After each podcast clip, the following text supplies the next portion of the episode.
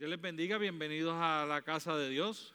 Desen un aplauso ustedes mismos, por favor, en esta mañana.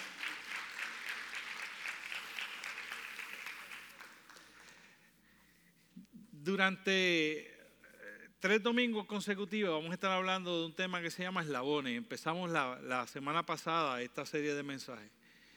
Y, y les compartía la semana pasada que eslabones no va a ser otra cosa que, que, que dos cosas que van ahí unidas una de la otra en la vida cristiana, en nuestro carácter como cristiano.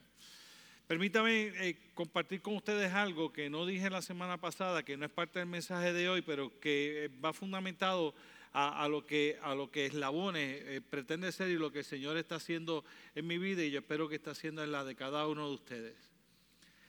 Pero la vida cristiana es mucho más que conocimiento. De hecho, el conocimiento es una ínfima parte de la vida cristiana.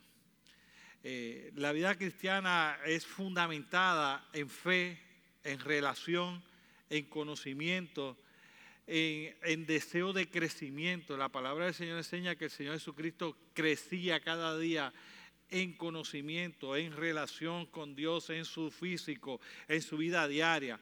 La vida cristiana jamás en la vida ha estado fundamentada, nunca ha sido la intención estar fundamentada en una decisión de una vez. Y por eso que hoy es razón, nosotros en el pueblo eh, cristiano, vamos a llamar el pueblo evangélico para solo, concentrarnos en nosotros nada más. Eh, en, el, pueblo cristiano nosotros en algún momento redujimos el que la, la, vida cristiana es la idea de tomar una decisión y una vez ya yo tomé esa decisión, ya este, yo aseguré algo en el cielo. Y es verdad, pero no es verdad de la manera en, en que nosotros hemos proyectado lo que es esa decisión. Entendamos claro por un segundito eso. Esa decisión, si es profunda y es real, es una entrega completa a quien yo soy. Todas las cosas bien pasaron y todas son hechas nuevas. Por ende, si esa decisión nosotros le damos la importancia que va a tener de que esa decisión es lo más esencial para la vida del creyente, pues entonces esa decisión, para estar seguro que es, tiene que haber hecho una transformación absoluta en mi vida. Yo no puedo ser quien yo era. Punto. O, realmente no se dio esa decisión porque todas las cosas bien pasaron, no se, dio. Esto es lo que sucede. Nosotros miramos que las cosas bien pasaron son aquellas que fueron el pecado pero estaríamos sacando del contexto la enseñanza bíblica. Porque en la enseñanza bíblica, cuando usted mira todo lo demás de la palabra del Señor, dice que separa la parte que es de las cosas viejas que son pecados y dice que Él va a coger todos nuestros pecados, los va a perdonar, los va a echar al fondo de la mano y nunca más se acordará de ellos y los trata aparte. Por lo tanto, cuando está hablando de la transformación que ocurre en la vida del creyente, en la vida de aquel que acepta a Jesucristo como su Señor personal, es que todas las cosas son todo lo que tú eras cambió. Eso quiere decir, tus sueños no deben existir. Y tú decís, pastor, te me diciendo que no sueñe. Tuyos. Sí, te estoy diciendo que no sueñes tuyo. Wow, pastor, pero eso está al. Es lo que la Biblia dice. La Biblia dice que de ahí en adelante la palabra del Señor será la lumbrera a nuestro camino. La palabra del Señor enseña que Él nos ha provisto y nos dice que ya Él ha programado para nosotros lo que es querer y el hacer la buena voluntad de Dios, no la tuya ni la mía. El Espíritu Santo de Dios que vino a morar a nuestra vida le hizo un override a todo lo que tú eras el día en que tú entregaste tu corazón a Jesucristo o todavía la decisión no ha sido de la manera en que la palabra del Señor la declara. Es una entrega total y absoluta de quien tú eres.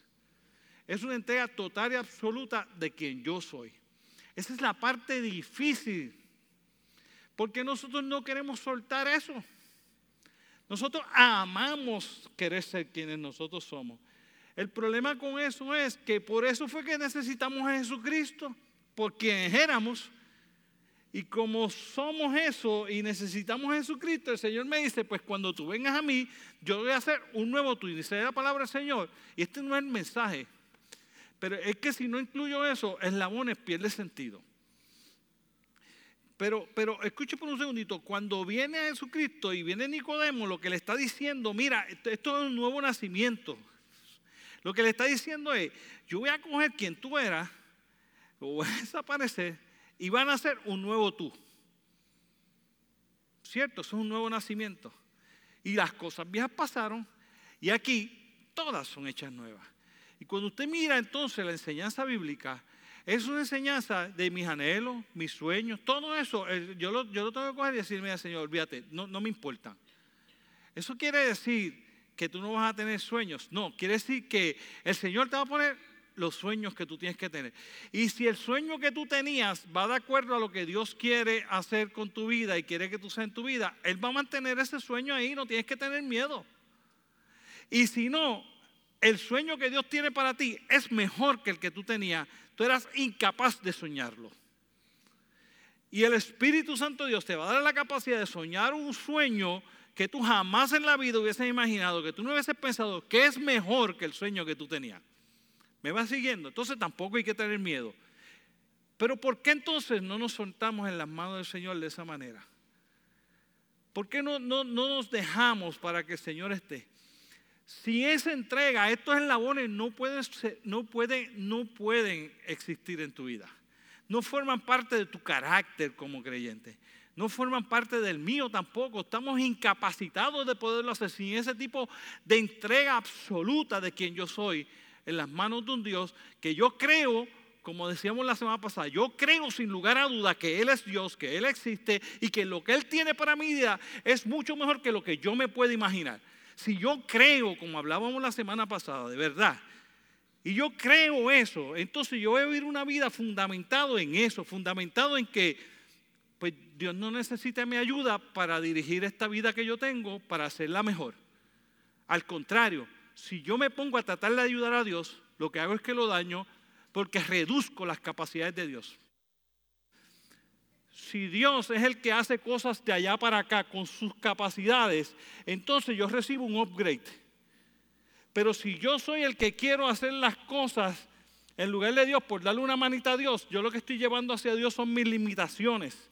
Por lo tanto, cuando yo meto las manos a tratar de hacer algo ahí con mi vida, yo lo que hago es que limito las capacidades que Dios tiene, no porque limité a Dios, sino porque yo las limito con mis limitaciones. Pero cuando es al revés, yo lo que siempre tengo es upgrade porque Él tiene más capacidades que yo.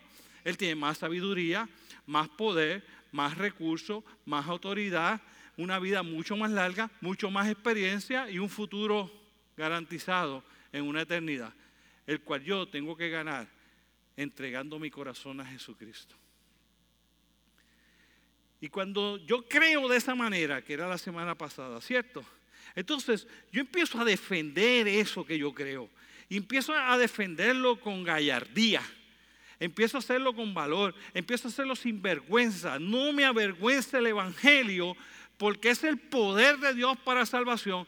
Porque yo he experimentado esa profunda transformación que Dios ha hecho en mí.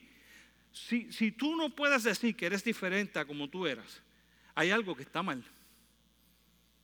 Hay algo que no está funcionando. Hay algo que Dios no está haciendo en ti. Hay algo que tú estás limitando a Dios que no está permitiendo que Dios haga en tu vida. Tú no puedes ser igual a como eras antes de conocer a Jesucristo en tu corazón. Puede haber sido la mejor persona del mundo, pero eres diferente. No, ninguno de nosotros somos los mismos. O, cojamos ejemplo. David, ¿era el mismo? Diga, ¿sí o no? No. Pedro, ¿era el mismo? Pablo, ¿fue el mismo? Dígame uno que era el mismo. Uno. Dígame un fundamento bíblico. Búsqueme en toda la escritura un fundamento bíblico de una persona que tuvo un encuentro cercano del tercer tipo con el Espíritu Santo y siguió siendo el mismo. No hay uno. Y si yo soy el primero, entonces hay algo raro.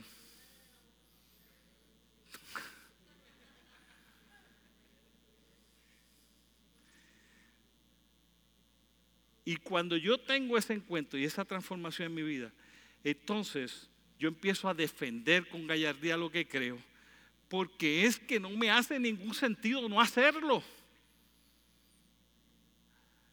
Y mi carácter se forma en creer profundamente y mi fe cada día se incrementa y cada día mi confianza en Dios se aumenta y cada día yo tomo menos control de mi vida porque yo creo que mi vida en las manos de Él es mucho mejor que mi vida en mis propias manos. Y como yo creo eso, yo vivo de acuerdo a eso y yo defiendo eso porque eso yo no lo quiero perder. Ese es el problema de, la persona que no tiene a Jesucristo en el corazón, en lo profundo de su corazón. No entiende necesitar a Dios porque entiende que como Él está, es, ya es suficientemente bueno. Ya está bien, ya yo estoy bien, ya yo ¿para qué yo necesito a Dios si quien yo soy está bien así?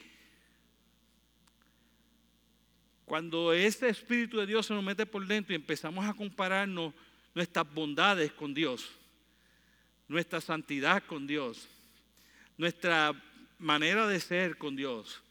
Perdemos.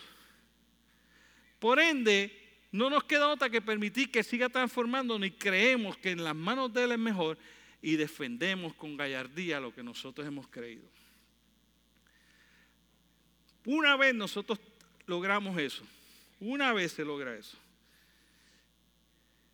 Permítame decir algo más porque es que la, gente hoy día está tan, tan centrada en querer soñar y, tener metas en este mundo en que vivimos y demás, que cuando uno toca esa parte de que tú tienes que dar tu sueño y todo eso, la gente dice, yo no estoy de acuerdo con eso. Yo, no te estoy diciendo para que tú estés de acuerdo o no de acuerdo conmigo. Yo estoy, yo estoy predicando, créeme, yo he orado, yo estoy predicando lo que el Señor ha puesto en mi corazón, pero escucha por un momentito esto. Yo no he dicho que tú no vas a tener sueños.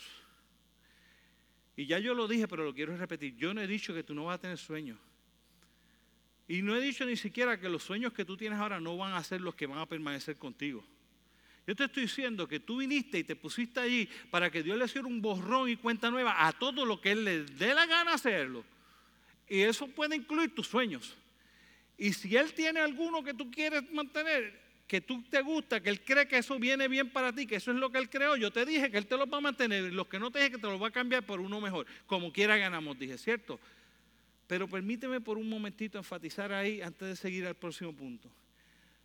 O nosotros empezamos entendiendo ese tipo de entrega, o nosotros jamás en la vida vamos a creer con profundidad y jamás en la vida vamos a estar dispuestos a defender el evangelio que hemos creído. ¿Por qué? porque mi sueño es más importante que lo que creo.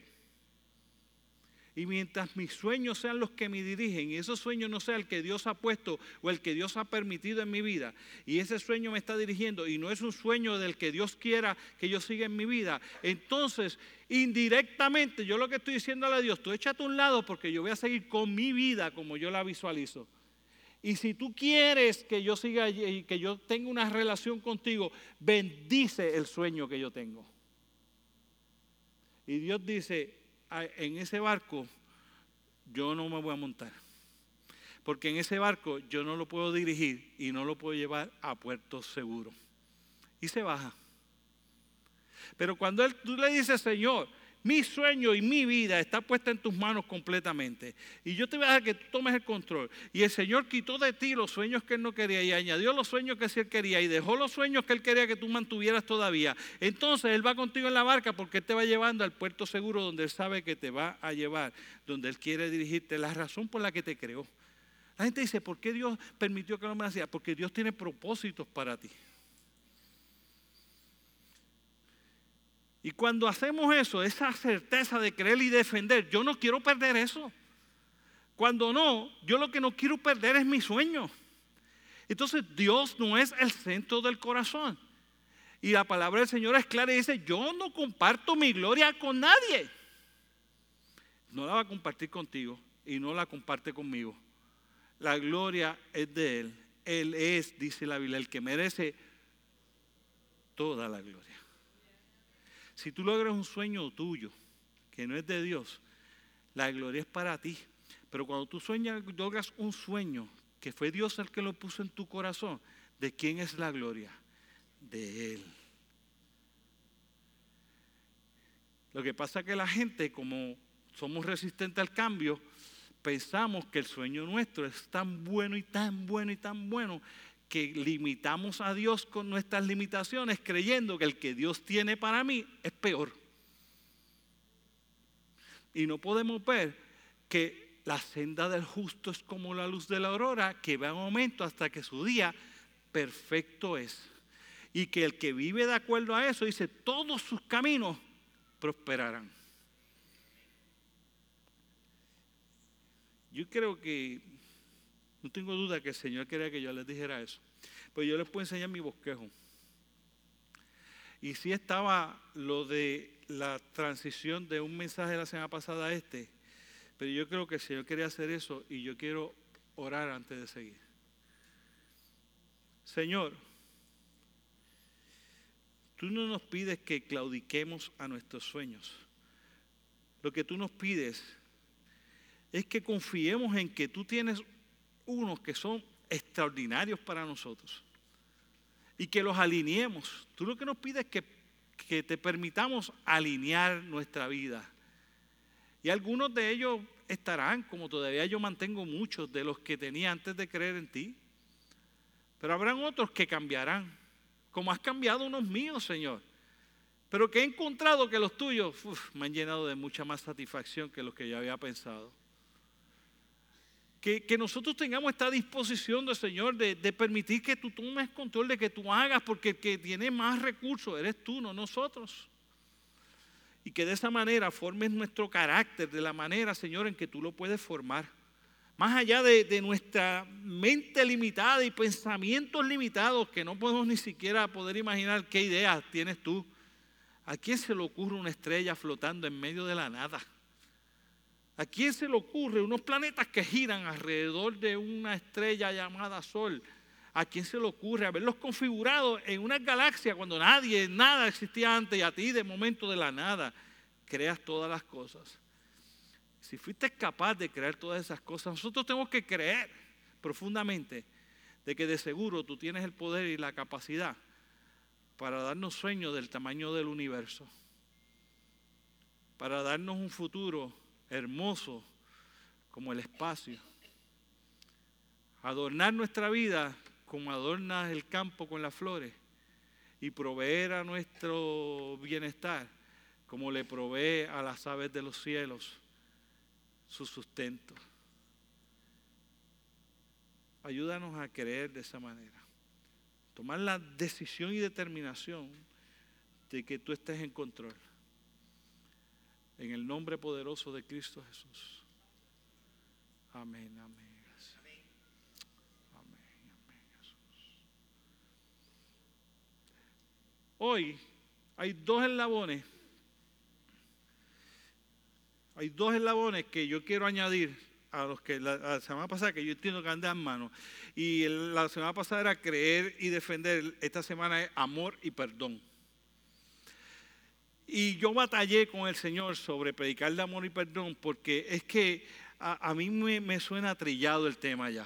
yo, llevo, yo llevo tantos años de convertido y he predicado tantas veces del amor y tantas veces del perdón y, y yo batallé con eso.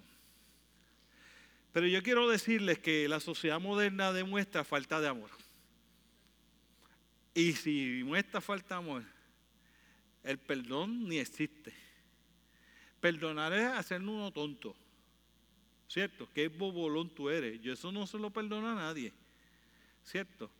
Yo le he dicho en par de ocasiones que hoy, que hoy día criamos a las mujeres de una manera equivocada en una área y muy bien acertadas en otras, pero en esta área equivocada. Yo, yo he escuchado a mamás diciéndole a la hija en el mismo supermercado, diciéndole, tú estudia, prepárate, desarrollate para que no necesites de ningún hombre. Para que el día que tu hombre no te sirva para nada, tú le des una pata, perdonen la palabra, en el fondillo, pero es lo que dijo, le des una pata en el fondillo y le echa por el lado. Yo estoy mirando a la señora y yo me contuve. Pero miré su dedo y no tenía sortija, así que dije, imagínese quién la va a soportar. Ese fue mi pensar, se los tengo que confesar. No fue muy, muy santo el pensamiento mío. Yo miré y dije, imagínense, seguro, con esa filosofía de vida, pero es la filosofía de vida, ¿o no? No es lo que nos enseña a nosotros en el individualismo. tú procuras estar preparado y listo para que tú te puedas resolver tú solo. Por lo tanto, todo aquel que está haciendo eso, no le perdones nada, echarlo para el lado, echarlo por el lado. Y amar a aquel que de verdad, de verdad, este, lo único que quiere hacerte el mal, olvídate de eso, eso es de idiota.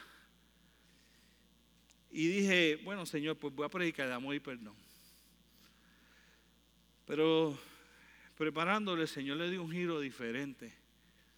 Y estaba en eh, escuchando eh, un tema que no tenía nada que ver con esto y mientras yo estaba escuchando ese tema, de momento el Señor me puso en mi corazón que el punto de partida es la cruz. Y yo creo que ahí se unen el amor y el perdón, ¿no? ahí donde de verdad los dos eslabones hacen clic. Y dice así. Mas Dios muestra su amor para con nosotros. Romanos 5.8 en que siendo aún nosotros pecadores, Cristo murió por nosotros. Y yo puedo cerrar esto ahora mismo. Y el versículo por sí mismo te dice a ti, cuán grande fue el amor de Dios y cuánta capacidad de perdón tiene. Porque cuidado que si Dios nos amó a nosotros y nos demostró el amor por nosotros, muriendo en la cruz cuando todavía nosotros éramos pecadores, usted y yo sabemos la capacidad de pecar que nosotros tenemos. Usted y yo sabemos lo que esas palabras quieren decir. Usted y yo sabemos lo profundo que tiene que ser el amor y la grandeza que tiene que tener su perdón. Porque yo les voy a ser bien sincero. Yo era lo suficientemente bueno para la gente y lo suficientemente malo en el corazón como para que Dios me perdonara. Si usted cree que había, maldad en mí porque yo me había creado en una iglesia y mi papá era un líder en la iglesia y después era pastor y usted cree que en mi mente no había maldad, pues yo le he contado a ustedes de cómo era mi corazón de verdad. Mi corazón estaba igual que cualquier otro corazón que no tiene a Jesucristo en el corazón y que el enemigo de las almas ha empezado a tomar control de la vida de alguien. Pero yo les he dicho a los jóvenes, les he dicho a ustedes, mi sueño, mi sueño era ser soldado. Yo quería ser soldado desde pequeño. Y yo no quería ser soldado por defender la democracia, ni la nación, ni ninguna de esas cosas que la gente dice. Nada que ver. Yo quería ser soldado para ir a matar gente así que me metieran preso porque era legal. Ese era mi corazón. Ese era mi corazón de verdad. No el que, no el, que era jovial, que jugaba baloncesto, que ese está bien, ese es el que la gente veía. El que Dios veía era el lleno de remordimiento, de dolor, de heridas, que, con, problemas de autoestima. El que estaba ahí adentro, no el que la gente veía, el que estaba ahí adentro, el que tú tienes ahí adentro, el que la gente no ve. El tuyo, que está ahí adentro. Que de seguro no es mucho mejor que el mío. Ese es el que Dios ve. Y aún siendo así, y yo teniendo ese tipo de corazón, ese tipo de meta de vida, ese tipo de rencor, de dolor, de soledad, de abandono, ese tipo de cosas que había adentro, aún así que me movían a hacer cosas, a pelear todos los días en la escuela. además, eso que estaba ahí adentro, aún yo siendo así, Cristo me demostró el amor porque murió conmigo en la cruz del Calvario y me perdonó. Cuando uno lee ese versículo y uno lo ve dentro de ese contexto, guía.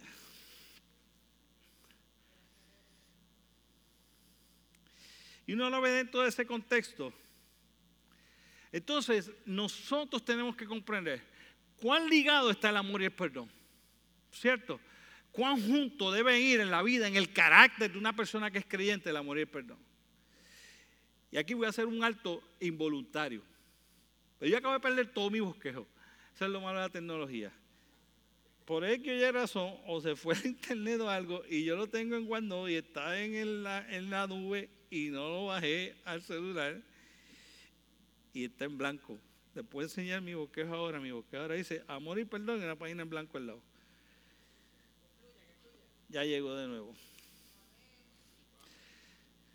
Sigo, cierro mi paréntesis involuntario. Entonces, uno mira eso y entonces el Señor me lleva a 1 Corintios 13 y yo empecé a ver a 1 Corintios 13 y dividí 1 Corintios 13 en tres características que, que tu eslabón de amor tiene que tener en tu carácter cristiano. Tres características que el tuyo y el mío tienen que tener en nuestro eslabón como cristiano. Y dice así, si yo hablase lenguas humanas y angelicales y no tengo amor, vengo a ser como un címbalo que resuena o címbalo, perdón, como metal que resuena o címbalo que retiñe. Y si tuviera profecía y entendiese todos los misterios y toda ciencia, y si tuviese toda la fe y toda la manera, y diría a los montes que se traspasaran a la mar y no tengo amor, nada soy. Y si, y si repartiese todos mis bienes para darlo a los pobres, y si le diera de comer a los pobres, y si entregase mi cuerpo para ser quemado y no, que, y no tengo amor, de nada sirve. El amor es sufrido. El amor es benigno. El amor no tiene envidia.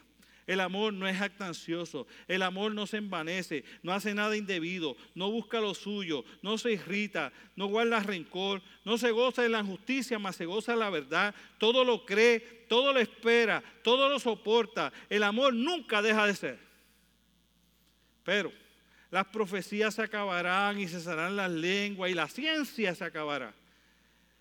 Cuando yo era niño, hablaba como niño, pensaba como niño, juzgaba como niño, mas cuando ya fui hombre, dejé lo que era de niño.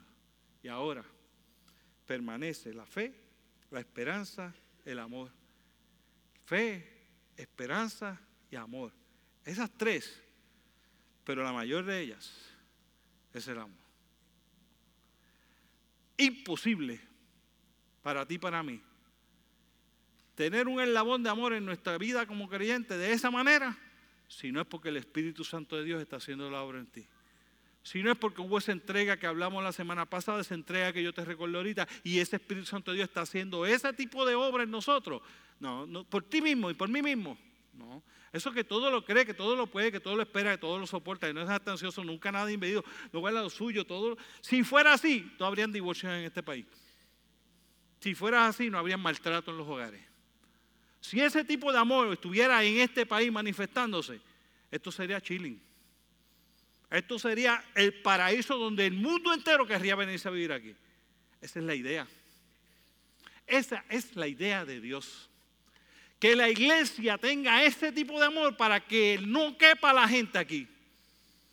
Porque la gente va a encontrar a una gente con una capacidad de amor que jamás en la vida la encontrará en la calle.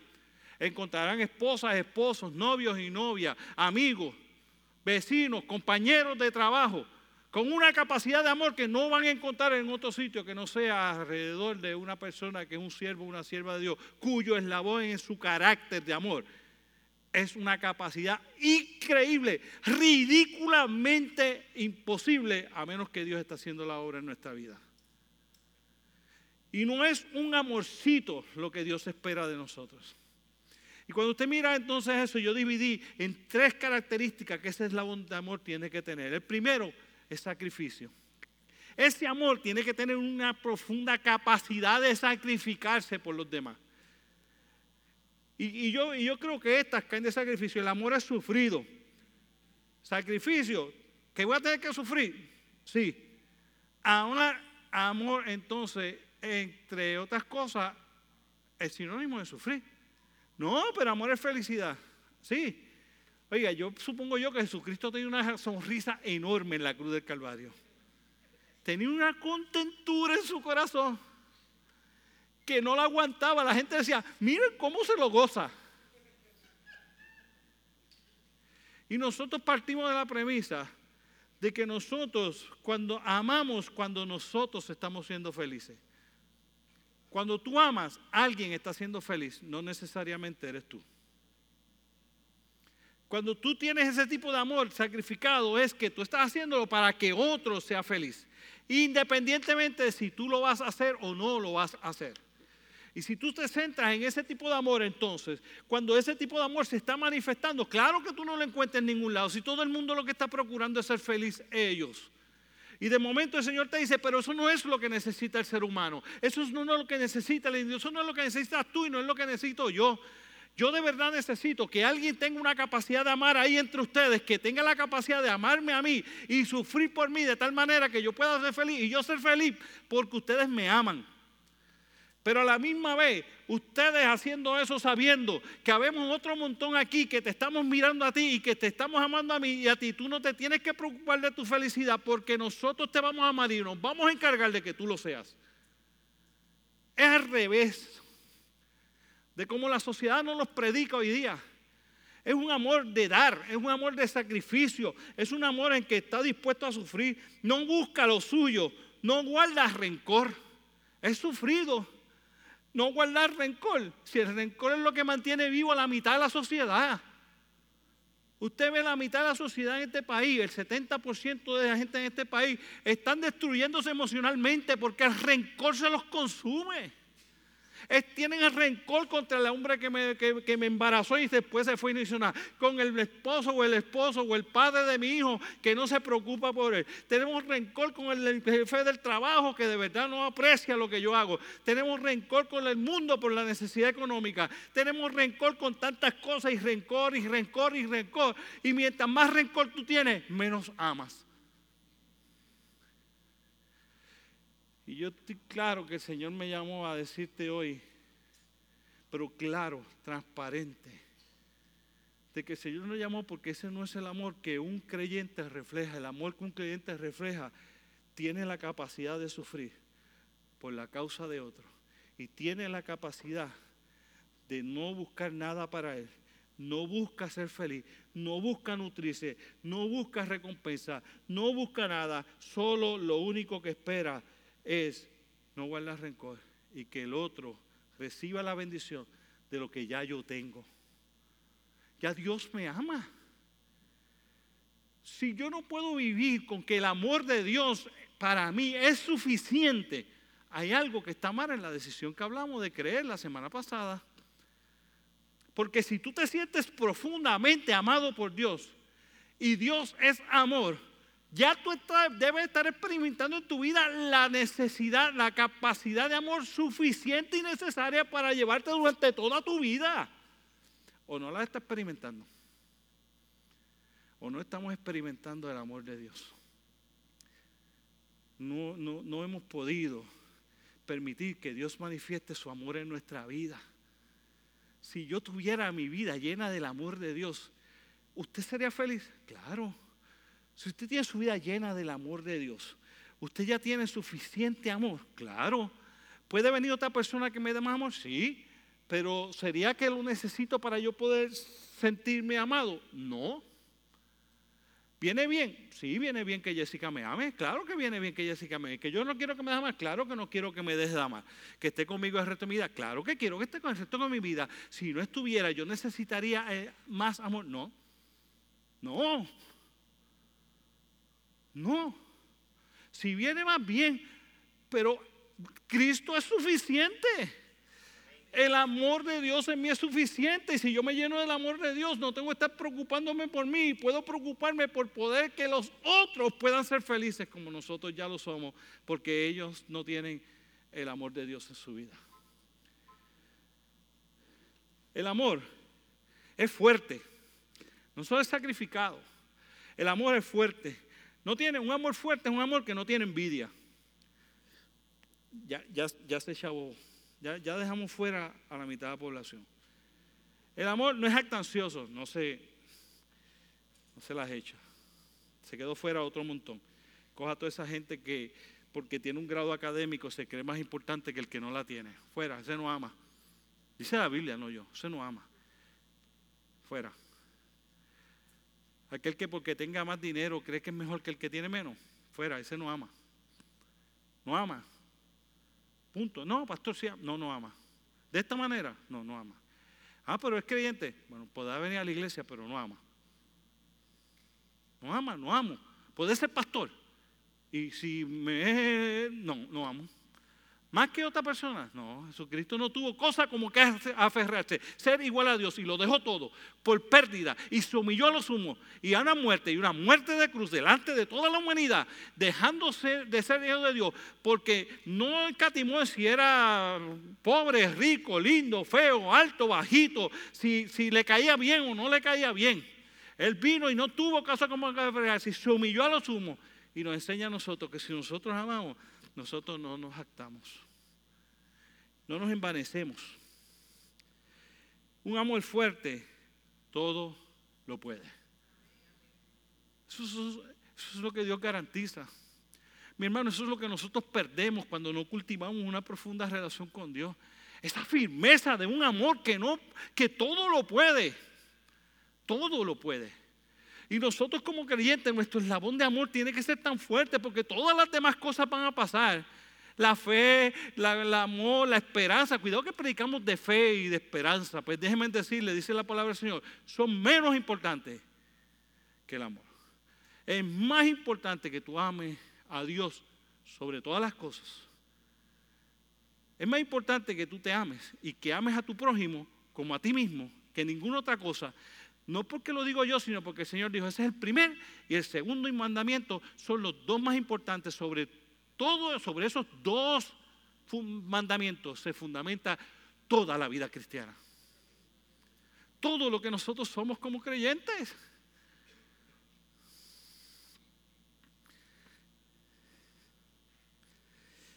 Tercero, ese amor es fiel. Uf. Ay, mis hermanos. Qué palabra. Qué palabra con tanto significado y tan poca práctica. En nuestro mundo, en esta sociedad donde vivimos, ¿cierto? No estoy hablando ahora nosotros como cristianos, estoy hablando de, de la sociedad. La sociedad no experimenta un amor de fidelidad. La gente no quiere tener fidelidad a nadie porque piensa que yo ser fiel a alguien implicaría que yo tengo que dejar de ser quien yo soy. Dios me fue fiel a mí. Me es fiel. Todos los días de mi vida Dios me es fiel. Y eso no lo hace menos a Él de quien Él es. Todos los días Dios te ama a ti así como tú eres. Y eso no lo hace menos a Él. Todos los días Dios te es fiel. Y aunque tú no lo fueras, dice, Él permanece fiel. Y sobre ese tipo de fidelidad, Dios dice, es que eso nace del amor. El amor crea ese tipo de fidelidad. Y esta es la fidelidad que Él dice que tiene. No hace nada indebido. No se la pega a la esposa. No tiene tres novias a la vez. O novios. Porque hoy día la cosa ha cambiado mucho, ¿no? No es infiel al esposo, no mira a otras mujeres ni a otros hombres, no hace nada indebido, nada. El amor fiel de Dios, que Dios pone en el corazón, no hace nada, nada indebido. Ese amor fiel todo lo soporta. Yo siempre pregunto una pregunta y cuando alguno de ustedes se vaya a casar y vaya a estar en una consejería prematrimonial conmigo, yo le voy a hacer esta pregunta, o sea, puede decir desde ahora como quiera se la puede hacer. Y si usted no cogió consejería prematrimonial conmigo, no se o sea, voy a hacer como quiera usted hoy. Pero yo siempre le pregunto a la gente, ¿qué tú no le perdonarías a una persona, a tu, a tu novio o a tu novia? ¿Qué tú no le perdonarías? Y el 99% de las parejas va a decir, ¿qué? o no? Y el Señor se reyende para atrás y te dice,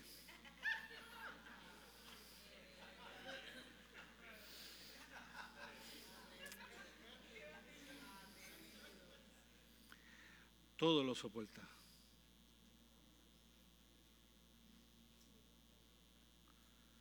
Y yo sabía que ese silencio lo iba a ver. Yo tampoco tengo esa capacidad. No. Pero voy a abrir un paréntesis y lo cierro rápido porque ya me pasé y me queda la mitad del mensaje, pero, pero, pero voy a abrir un paréntesis. Por eso es tan importante con quién tú te vas a casar. Porque si esa persona experimenta el amor de Dios de esa manera y el labón de amor de esa persona, esa persona que está allá no hace nada indebido no hay infidelidad. No vas a tener que perdonarlo. Puedes vivir tranquila y feliz, tranquilo y feliz. Pero cuando escoges por gusto, o escojo porque, por el stick pack,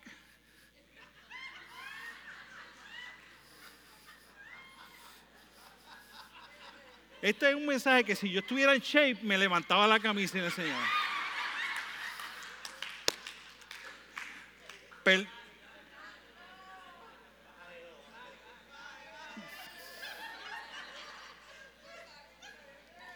Perdón, no se me pierdan, perdón. Perdone. Pero tú entiendes, el todo lo soporta va ligado a que en el otro lado hay que alguien que no hace nada indebido, que el amor es lo suficientemente fuerte entre nosotros porque la relación está fundamentada en dos personas que han aprendido a llevar una relación matrimonial, teniendo a Dios como el centro, donde sus vidas ya cambiaron, todas las cosas viejas pasaron. Si era mujeriego, no era mujeriego, si era enamorado, no era enamorado. Todo eso pasó a todos lados. Si tenía interés en otra persona, si una vez amé a alguien o no amé a alguien, todo eso desapareció, porque las cosas viejas pasaron, todas son hechas nuevas y ahora yo estoy lleno, suficientemente lleno del amor de Dios. No tengo que buscar amor en nadie más ni en nada más que no sea en Dios y en la mujer que Dios ha puesto a mi lado. Y crea un amor fuerte donde la sociedad se puede construir porque la familia se puede construir sobre ese tipo de amor. Y se crea una relación de amor tan fuerte y tan fuerte donde se puede sostener la familia donde se pueden sostener los hijos, donde se pueden tener las relaciones humanas, donde se puede tener y se empieza a crear un lazo grande entre todas las personas que estamos allá afuera, que estamos viviendo ese tipo de amor y llevando sobre nuestros hombros el peso completo de la sociedad que no sabe amar y nosotros enseñándoles que sí es posible amar de esa manera.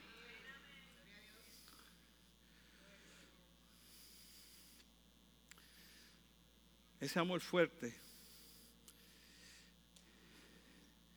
nunca, nunca deja de ser. Es la cantidad de veces que yo escucho a parejas decirme que es que ya no la amo o ya no lo amo. No es triste.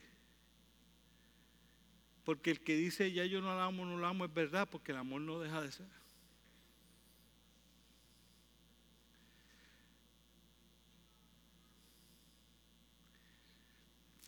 Mis hermanos, la sociedad está tan corrompida que nos enseña tras bastidores un tipo de vida que pareciera ser que, que de verdad es color de rosa y está llevando por el despeñadero a todo el mundo.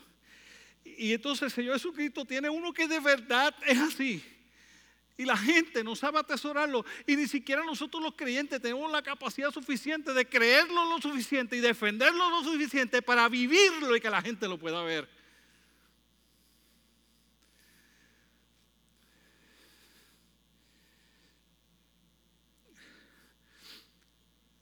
Yo quiero que usted mire para allá atrás. Y yo le voy a pedir permiso a ustedes para que usted vea. Y después mire, mire para atrás y después mira su reloj. Ese es el tiempo que dice que ya yo me pasé del mensaje. Todos los domingos está ahí. Todos los domingos me trato de someter a él. Pero si ustedes me dicen, pastor, lo puedo dejar para la semana que viene, la parte del perdón yo la dejo.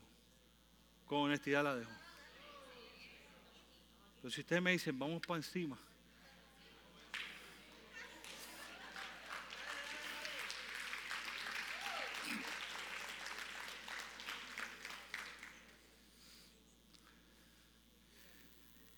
Yo les dije a ustedes que cuando yo batallé a hablarle del tema, hasta que el Señor empezó a poner en mi corazón las cosas que Él quería que yo dijera, se acabó la batalla porque de verdad, de verdad que si hay algo que es más pertinente a esta sociedad son estos dos temas. Pero mire cómo yo quiero hacer la transición de uno al otro. Dice al final de ese capítulo 13 de Corintios, el versículo 11, de la siguiente manera. Después que habló del amor y todo eso sufrido, venirnos hasta ansioso, si no sacamos el contexto podemos entender. Dice, cuando yo era niño, hablaba como niño, pensaba como niño y juzgaba como niño. Y está en el mismo sitio de que me está hablando del amor. No me está diciendo otra cosa que cuando yo pienso como niño, esas cosas no son posibles. Cuando yo juzgo como niño, esas cosas no son posibles. Pero dice, pero ya yo no soy niño. Y está hablando de la relación con Dios y si tú eres o no eres niño espiritual. Y si tú has crecido lo suficiente en tu relación con Dios o no has crecido, y si el amor de Dios se está manifestando en ti o no se está manifestando, y ese amor se va manifestando cada vez más, y mientras más adulto en amor tú eres, más perdona, más ama, más cuida, menos te importan las cosas para ti, menos busca tu propio beneficio, no te envanece, no te jacta, no buscas nada indebido, no buscas lo tuyo, no guardas rencor, y mientras más adulto en el amor de Dios tú eres, más esas cosas son posibles pero mientras no somos adultos como niños, pensamos como niños, actuamos como niños, juzgamos como niños. Y eso no se puede hacer realidad en nuestra vida. ¿Cómo hablar de perdón sin tener la capacidad de amar? ¿Sabe? Dios nos amó a nosotros antes de perdonarnos.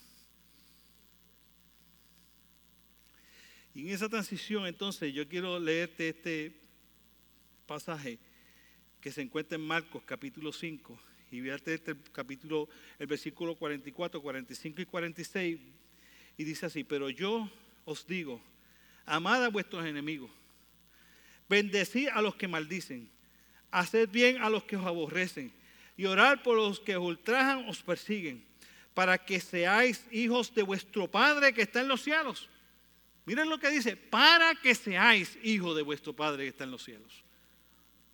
Yo sé que nosotros somos hijos de Dios, porque entregamos nuestro corazón a Jesucristo y eso es más que suficiente. Y es verdad. Pero ¿qué significa eso? Significa que yo soy otra persona totalmente diferente y que ahora el amor de Dios se manifiesta en mí. Y yo tengo la capacidad de hacer esas cosas y vivir esas cosas. Sí, soy hijo de Dios.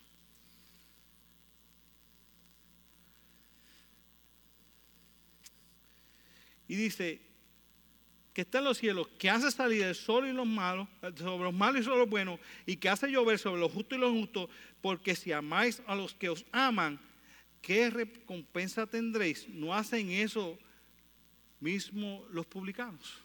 En otras palabras, ¿no hacen eso mismo los demás? Entonces nos lleva a que ese amor nos debe llevar a tener un segundo eslabón que es el de perdón. Y en este vamos a ser más corto, pero bien bueno también. Dijo un, a un pastor esta semana que cuando nosotros íbamos a hacer cortes que vamos a estar un montón de tiempo los pastores, pero no es verdad. Escuchen. Lucas capítulo 23, 34 dice, y Jesús decía, no puedo, cuando el Señor puso esto, recuerda, Jesucristo demostró su amor para con nosotros, que siendo nosotros aún pecadores, Cristo murió por nosotros, cruz del Calvario. Vuelve a la cruz del Calvario para entrar, para entrar al perdón, hablando de la cruz del Calvario, y dice, Jesús decía, desde la cruz, Padre, perdónalos porque no saben lo que hacen.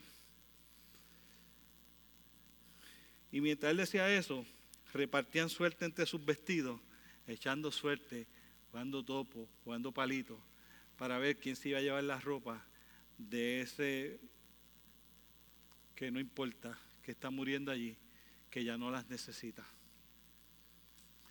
Mientras ellos están en esa, el Señor Jesucristo está en la cruz diciendo, perdónalos. ¿Usted cree que si nosotros miramos las cosas desde la cruz y nosotros miramos a Jesucristo y miramos su capacidad de perdonar de esa manera, recuerde, la gente dice, es que él era hijo de Dios, es que tú, tú eres hijo de Dios. Eso es lo que acabo de leer en el otro versículo antes de hacer la transición.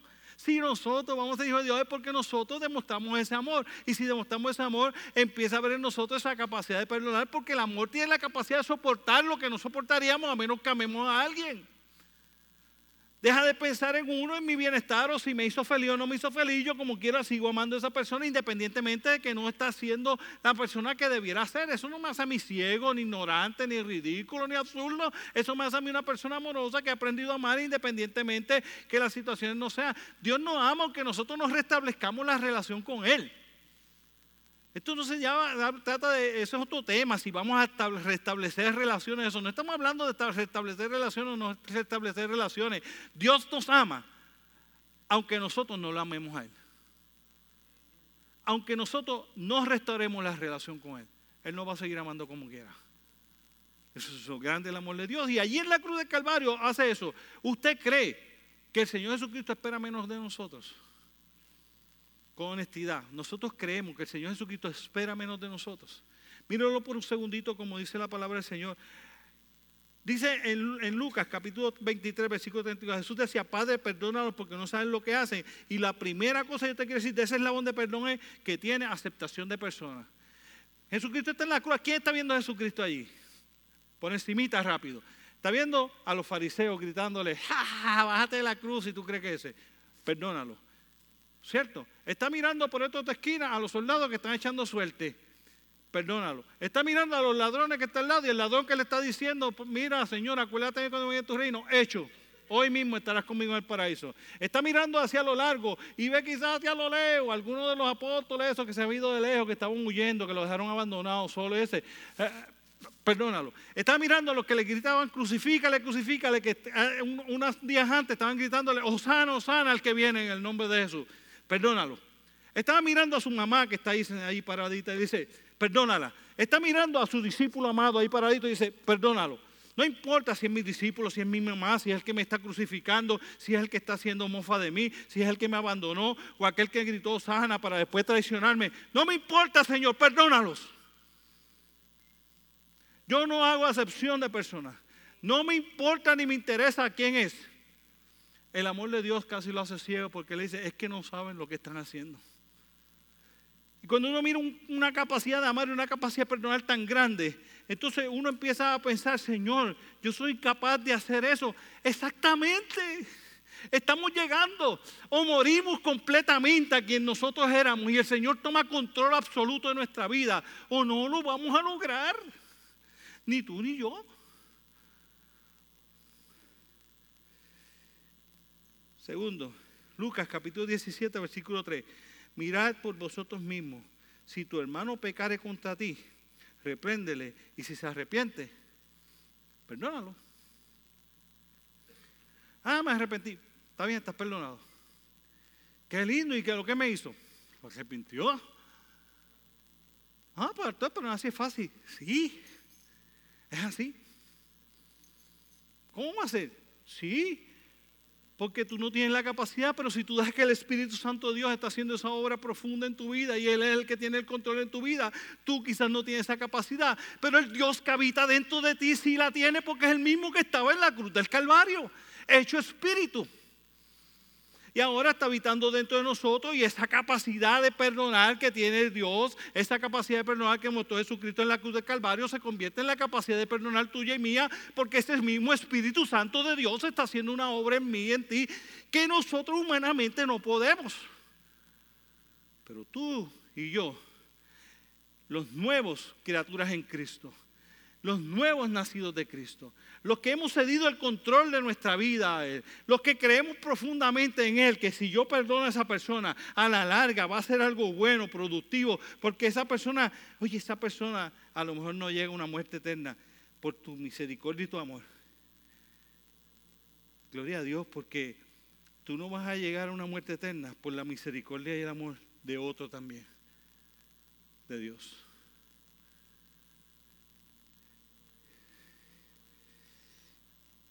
Tercero, ese amor no solo es sin asesión de personas, ese amor no solo es sin condición, perdónalo, o sea, perdónalo, perdona, sino que si tú lees Lucas capítulo 17, versículo 4, dice, y si siete veces al día parece correcto a ti, y siete veces al día volviera a ti diciendo, perdónalo, tú lo perdonas. Y esa capacidad de perdonar no tiene caducidad. Nosotros, no, eso hace ya demasiado tiempo. No importa. ¿Tú lo perdonaste? No. Perdónalo. Ah, pero que fue fulano que me hizo esto. Perdónalo. Pero no, pero no tiene caducidad. Y si lo hiciera así, sí, ah, pero se me, me hecho un montón de veces, perdónalo. Y yo sé que esto es bien duro para las mujeres. En una sociedad donde ha habido tanto abusador, inescrupuloso, que se han aprovechado de mujeres y de niños sin ningún tipo de compasión ni misericordia, sin ningún tipo de amor, repulsivamente. Pero ¿sabe quién sigue herido mientras no perdonamos? Nosotros. La otra persona a lo mejor ni se acuerda de ti. La otra persona que nos haya herido, no haya dado. Ah, que si mi papá fue un abusador cuando yo era nene y me caía a pescosar y eso es lo que a mí me ha hecho así de violento, no. A ti te ha hecho así de violento, no las pescosas que tu papá te dieron cuando tú eras nene. A ti te ha hecho así de violento que el Cristo de la gloria no ha transformado tu corazón, su amor no se manifiesta en su vida y todavía tú no has perdonado y el rencor se apodera de tu corazón y el amor no es rencoroso. Pero el punto de partida para que pueda manifestarse es el perdón. Nada influye en nuestra vida que no seamos nosotros los que los permitimos. Nada. Va a llegar.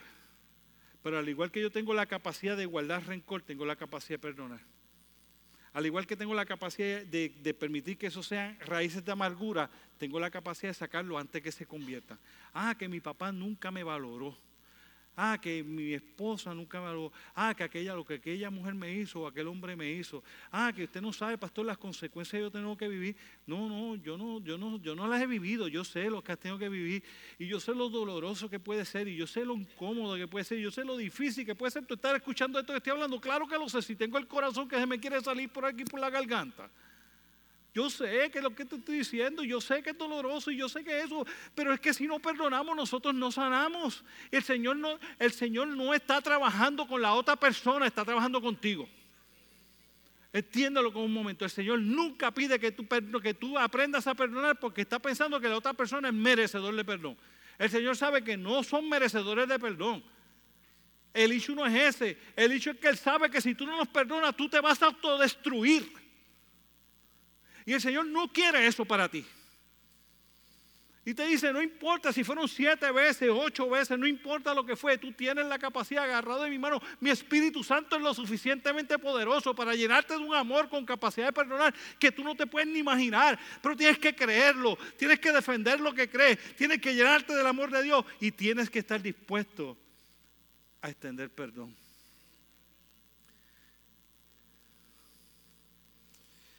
Si siete veces pecare contra ti y siete veces vienen de ti, perdónalo. Quiero terminar con dos citas bíblicas que me cautivaron, aunque las conocía, me cautivaron para el mensaje de hoy y yo quiero terminar de esa manera y después orar. Sed pues vosotros. ¿Sabes el versículo 48 de ese mismo capítulo 5 de Mateo cuando leímos ahorita? Y yo leí el 45, el 46, el 45, 44, 45 y 46 y guardé el 48 para ahora. Pero te repito el 44 dice, porque yo os digo, amad a vuestros enemigos, bendecid a los que maldicen, hacer bien a los que aborrecen y orar por los que ultrajan o persiguen y entonces el versículo 48 acaba diciendo, sé pues vosotros perfectos como vuestro Padre que está en los cielos es perfecto. Yo jamás en la vida había mirado ese versículo, me lo sé de memoria. Jamás en la vida había mirado ese versículo en el contexto en que se está diciendo, de la manera en que lo está diciendo. El Señor me está diciendo, ama perfectamente Ama a esos que nos hacen daño, perdónalos, restaurate. Haz tú que todo eso salga de tu corazón para que tu corazón no esté dañado, sino que sea perfecto, para que tus pensamientos no estén dañados, sino que sean perfectos. Porque vuestro Padre que está en los cielos es perfecto y Él quiere que tú seas como Él. Y pareciera ser que Él que nos está exigiendo hacer algo. Y Él lo que nos está dando es un grito diciéndole, hijo mío, si tú entendieras que el perdón va a perfeccionarte y el perdón te va a hacer más parecido a mí, tú saldrías corriendo a perdonar porque podrías experimentar la sanidad que yo puedo darte y tú tendrías tu corazón perfectamente sanado, tu mente perfectamente sanada, tú estarías perfectamente sanado, tú estarías en el mismo ángulo que yo, al igual que yo aprendí a perdonar a aquellos que me clavaron en la cruz. Si tú aprendes a perdonar, yo te aseguro que tú vas a poder experimentar una profunda satisfacción de vida en tu corazón. Y más que una exigencia de perfección, es una súplica de Dios diciéndote aprende a hacerlo, porque si tú aprendes a amar y a perdonar de esa manera, tu vida va a ser otra cosa. Vas a experimentar la perfección que yo doy de la manera en que yo soy perfecto. Tú también lo vas a hacer. Bendito sea el glorioso nombre de nuestro Señor Jesucristo.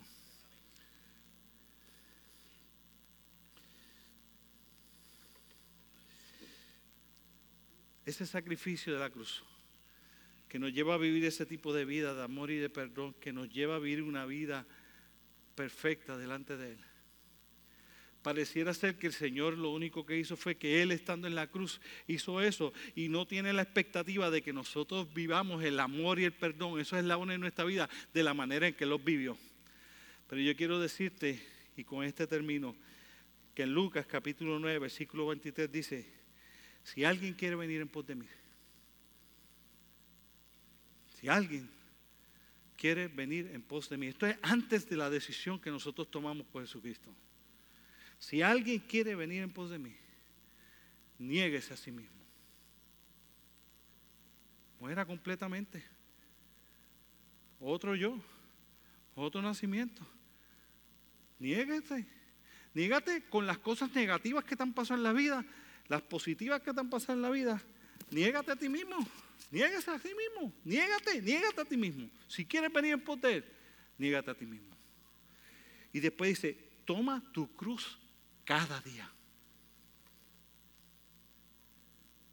Cada día. Cada día ama. Cada día perdona. Cada día ama 24 horas. Cada día perdona 24 horas si alguno quiere venir en pos de mí, haga como yo hice, que no tuve la grandeza y mi gloria, cosa como que arrastrarme y me humillar lo sumo para muerte y muerte de cruz, niégate a ti mismo. Haz lo que yo hice, toma tu cruz. Y allí en la cruz, mira a la gente y ámalos. allí en la cruz, en tu cruz, cada día, mira a la gente y perdónalos para que experimenten la perfección que Dios quiere crear en tu mente, en tu vida y en tu corazón. Y después, ven y sígueme. Mi amado, ese tipo de mensajes que por X y razón nosotros hemos dejado de compartir con la gente. Y lo malo es que pareciera ser que nosotros pensamos que es que eso es imposible. Eso no es imposible, hermano. Eso no es imposible. Ah, es muy difícil. Bueno, es difícil. Todo lo difícil todo lo bueno cuesta. No, pero es que esto lo único que tengo que hacer es creer, sí. Creer que la vida que Él nos va a regalar vale la pena más que la que tenemos, sí. ¿Y quieres seguirlo? Sí. Niégate. Niégate. No, yo quiero, yo quiero vivir todas las promesas de Dios para mi vida. Toma tu cruz. Cada día. Y ven. Síguelo. Cree. Cree. Cree que Él va a tener cuidado de ti. Cree que aún en medio de la angustia y la tribulación, tú perdonas y como quiera Él te da alegría en el corazón cree las historias de la Biblia que se hacen verdad en tu vida. No, wow, yo admiro a fulano de la Biblia. Deja de admirar a la gente de la Biblia y empieza a poder estar siendo tú alguien que la gente quiere mirar y admirar porque tú estás viviendo como Cristo vivió. Dejemos de admirar y procuremos vivir la vida que otros quieran admirar. Porque ya yo no soy yo, sino que ahora vive Cristo en mí. Las cosas viejas pasaron, y aquí todas son hechas nuevas. Y el amor de Dios se manifiesta en mi vida. Y el perdón de Dios se manifiesta en mi vida. Y ese amor me lleva a perdonar lo que yo no hubiese perdonado nunca. Y me lleva a amar de la manera en que yo no hubiese amado nunca. Y amo el perdido porque tiene necesidad, porque no está experimentando el glorioso amor y el perdón de nuestro Padre Celestial, que tanto nos ama y nos perdona todos los días todos los días yo no soy merecedor del perdón de Dios. Todos los días Jesucristo coge su cruz de nuevo y se para y me dice, dime, Bambalán, dime. Y me dice que cuando yo confieso con mi boca, Él es fiel y justo para perdonarme. Y yo le digo, tú sabes que te fallé, Señor. Y lloro delante de su presencia y Él me perdona de nuevo. Yo soy merecedor. Pero Él me sigue amando y me sigue perdonando. Y después me dice que yo me niegue y tome su cruz y vaya y haga con otro. Lo mismo que Él hace por mí cada día. Lo mismo, mis hermanos. Si nosotros pudiéramos entender en lo profundo de nuestro corazón cuán grande es el amor de Dios. Y en lo profundo de nuestro corazón su capacidad de perdonarnos, no importa cuáles sean las cosas que hayamos hecho. Y dejáramos que eso se manifestara en nuestra vida. Ay, mis hermanos ¿qué clase de seres humanos nosotros seríamos? ¿Cómo saldría la gente corriendo a estar alrededor nuestro? ¿Cómo estaría saliendo la gente corriendo para tener lo que nosotros tenemos? Usualmente en la serie yo no hago llamado y no voy a hacer llamado hoy. No a pasar al frente, no a levantar tu mano. Yo terminé y ya Víctor está listo para venir aquí a la parte final y yo te voy a pedir que la consideración que has tenido conmigo y el tiempo este que me regalaste, que por favor no se lo quitas a Víctor y escuche, escuche las partes que, él se preparó más, más que lo que yo había visto nunca para los anuncios, pero, pero por favor regálame este, este tiempito de oración y cuando yo diga amén, Víctor ya va a estar subiendo por allí para tratar de hacerlo lo más rápido. Pero no sin antes que tú cierres tus ojos y tú medites en lo que Dios te ha querido decir, nos ha querido decir en esta mañana. No sin antes que tú reflexiones y trates de hacer que esta palabra sea aplicable a tu vida, a tu área, delante de ti. Y yo te tengo que pedir que pases frente para tú pedirle perdón a alguien o, o pedirte que pases frente para pedir que Dios sane una herida en tu corazón, para que puedas perdonar. Pero yo sí te puedo decir que si tú ahí donde estás, tú cierras tus ojos y le dices, Señor, tú me has hablado tanto. Y le dices, sabes, Señor, que yo no tengo capacidad para perdonar lo que tú me pides hoy que yo perdone. Pero yo creo y quiero defender lo que creo y quiero vivir en lo que creo. Y yo te pido que tú me capacites hoy para poder perdonar. Y ahí en tu mente dice, y yo perdono tal cosa y a tal persona. Y de paso, si eres tú el que causaste dolor a alguien, dice Señor, y hoy tú me perdonaste y hoy yo me perdono. Yo me perdono por lo que hice. Y ahí vamos a hacer un alto en tu oración y déjame orar por ti, Señor. Sana las heridas. Nada más, Señor. Corto y al grano. Introduce tu dedo en cada corazón, en cada mente que ha sido herido o herida y sana las heridas de la manera que has sanado las heridas de tanta gente durante la historia de la humanidad. Y que salgan sanos en el nombre de Jesús. Y ahora ahí le dice, Señor, y lléname de una capacidad de amar más allá de lo que yo pueda comprender. De amar a mi esposo o a mi esposa. De amar a mis vecinos, de amar a mis hermanos, de amar a mis hijos, de amar a mis tíos, de amar a mis familiares, dame la capacidad de amar a los compañeros de trabajo, dame la capacidad de amar al perdido, dame la capacidad de amar, Señor, todo, a todo el mundo que esté fuera de mí. Ayúdame a amarlo de la manera en que tú me amas, Señor. Y ahora permíteme hacer un alto en tu oración y déjame orar por ti. Señor, nosotros no tenemos esa capacidad. Y lo queremos reconocer en este momento. Pero tú sí tienes la capacidad y el Espíritu Santo que está en nuestra vida tiene la capacidad y te pedimos, Señor, que hagas esa obra porque estamos contando y confiando en que tu Espíritu se manifestará con ese tipo de amor en nuestra vida y en el camino, Señor, que cuando ese amor se empiece a mostrar, restaura aquellas relaciones que todavía pueden ser restauradas. Señor, te doy gracias por esta gloriosa mañana. Y te pido, Señor, que bendiga a mis hermanos de una manera especial. Porque tú has querido acercarte a ellos de una manera especial en esta mañana, Señor. Y lo has querido hacer, Señor, porque de esa manera es que tú nos amas, de esa manera es que tú nos perdonas y tú quieres que nosotros aprendamos a hacer eso. Y la gente saldrá corriendo a encontrarse contigo porque nosotros estaremos reflejando el amor y la capacidad de perdón de Dios. Bendícele, Señor, en el nombre poderoso de Cristo Jesús. Amén. Amén.